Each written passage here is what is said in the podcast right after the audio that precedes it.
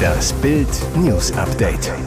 Es ist Mittwoch, der 19. Oktober und das sind die Bild Topmeldungen. Postchaos in Deutschland, Briefe kommen nur noch jeden zweiten Tag.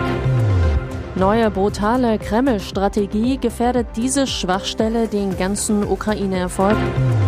Wir wollen das Leben nicht verschieben. Soldatin heiratet Soldaten direkt an der Front. Postchaos in Deutschland. Briefe kommen nur noch jeden zweiten Tag. In Deutschland geht die Post nicht ab. Bundesweit beschweren sich Bürger über verspätete oder nicht zugestellte Briefe. In manchen Gebieten kommt die Post seit Wochen gar nicht mehr. Die zuständige Bundesnetzagentur in Bonn verzeichnet in diesem Jahr bisher über 20.400 Beschwerden davon knapp 11.500 im dritten Quartal. Im vergangenen Jahr waren es insgesamt nur etwas über 15.000. In Berlin melden fast alle Bezirke Probleme bei der Briefzustellung. Teilweise sei seit sechs Wochen gar keine Post eingetroffen. Auch in Gemeinden in Baden-Württemberg und Bayern kommen seit Wochen keine Briefe mehr an. Im Internet tauschen sich wütende Bürger über die lahme Post aus. Und was sagt die dazu? Alexander Edenhofer, Sprecher Deutsche Post DHL Group. Leider müssen wir Probleme vor allem in der Briefzustellung in manchen Regionen einräumen. Grund sind deutlich höhere Personalausfälle aufgrund von Corona-Infektionen. Und was tut die Post? Die versucht, neue Briefträger zu rekrutieren. Neue brutale Kreml-Strategie gefährdet diese Schwachstelle den ganzen Ukraine-Erfolg.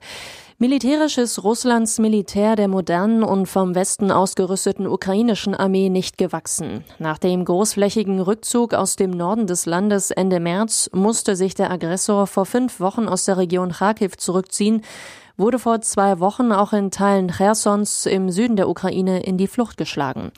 Doch nun hat der Kreml eine Schwachstelle in der ukrainischen Verteidigung entdeckt, die das gesamte Land in den Abgrund stürzen könnte, Seit acht Tagen bombardiert Russlands Armee gezielt ukrainische Kraftwerke, Stromtrassen und Umspanneinrichtungen mit verheerenden Folgen.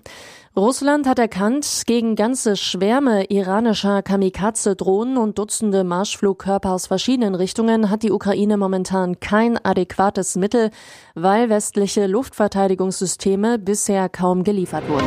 Wir wollen das Leben nicht verschieben. Soldatin heiratet Soldaten direkt an der Front.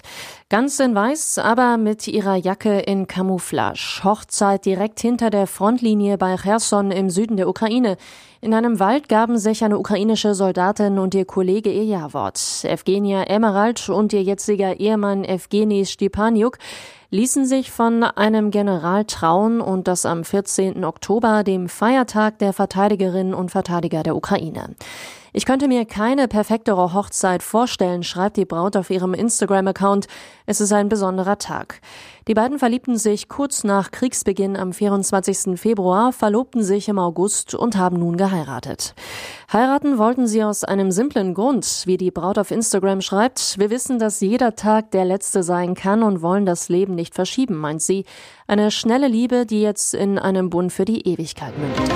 Pokalskandal in Mannheim. Stadionsprecher widmet Aufstellung totem Neonazi. Vor der Partie zwischen Waldhof und Nürnberg widmet Mannheims Stadionsprecher Stefan Christen vor 17.700 Zuschauern dem am Sonntag verstorbenen Rechtsextremisten Christian Hehl die Aufstellung der Gastgeber. Christen seit über 20 Jahren am Mikro soll gesagt haben, das ist nur für dich, Christian Hehl. Hehl war eine bekannte Figur der Neonazi-Szene in Deutschland. Wegen Drogenhandels, illegalen Waffenbesitzes und Gewaltdelikten war er mehrfach vorbestraft. Zwischen 2014 und 2019 saß er für die NPD im Mannheimer Stadtrat. Zwischen 2014 und 16 hatte er Stadionverbot beim SV Waldhof, weil er zur Gewalt gegen die Polizei aufrief.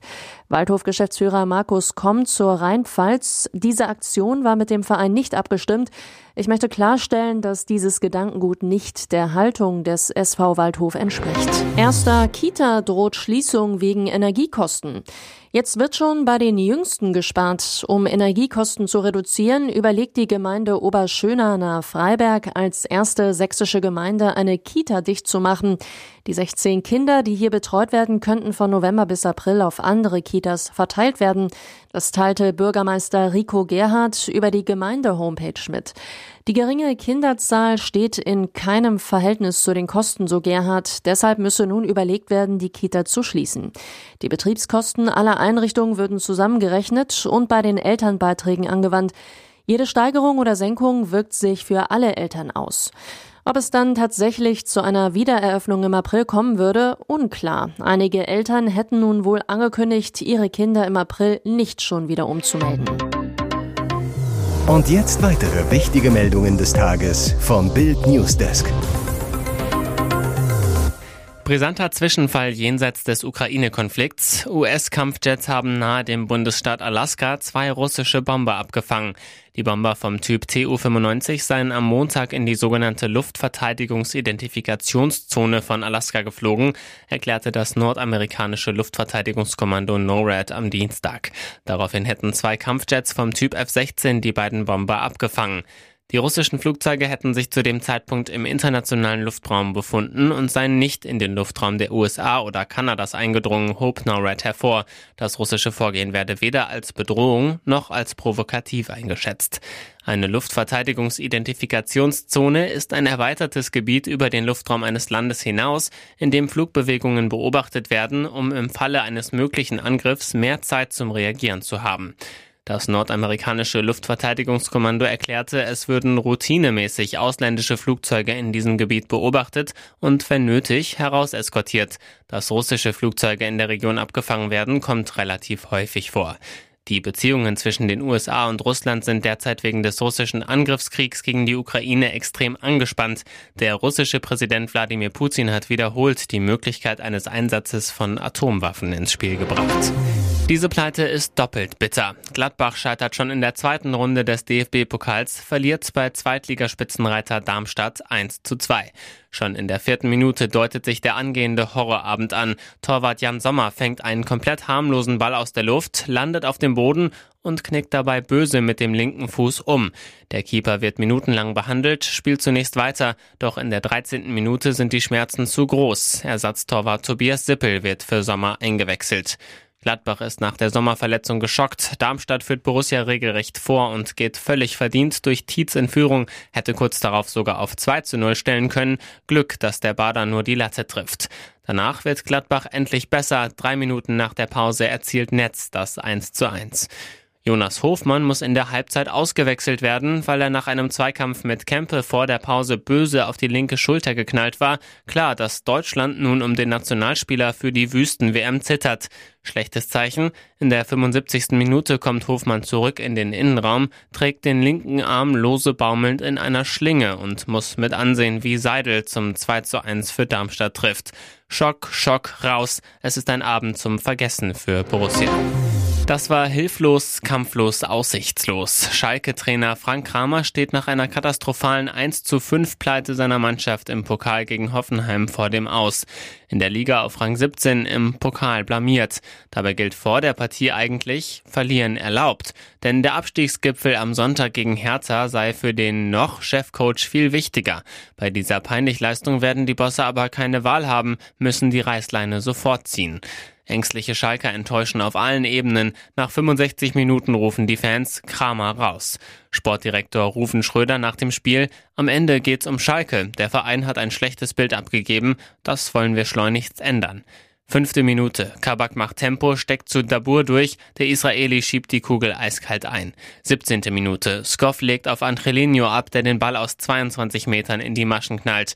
43. Minute, Dabur hämmert den Ball nach Doppelpass mit Geiger im 16er unter die Latte 3 zu 0. Nach der Halbzeit bleibt's dabei, die Gäste betreiben Arbeitsverweigerung, Ex-Schalker Kabak trifft per Kopf, Kaderabek macht das 5 zu 0, Drexler erzielt den Ehrentreffer.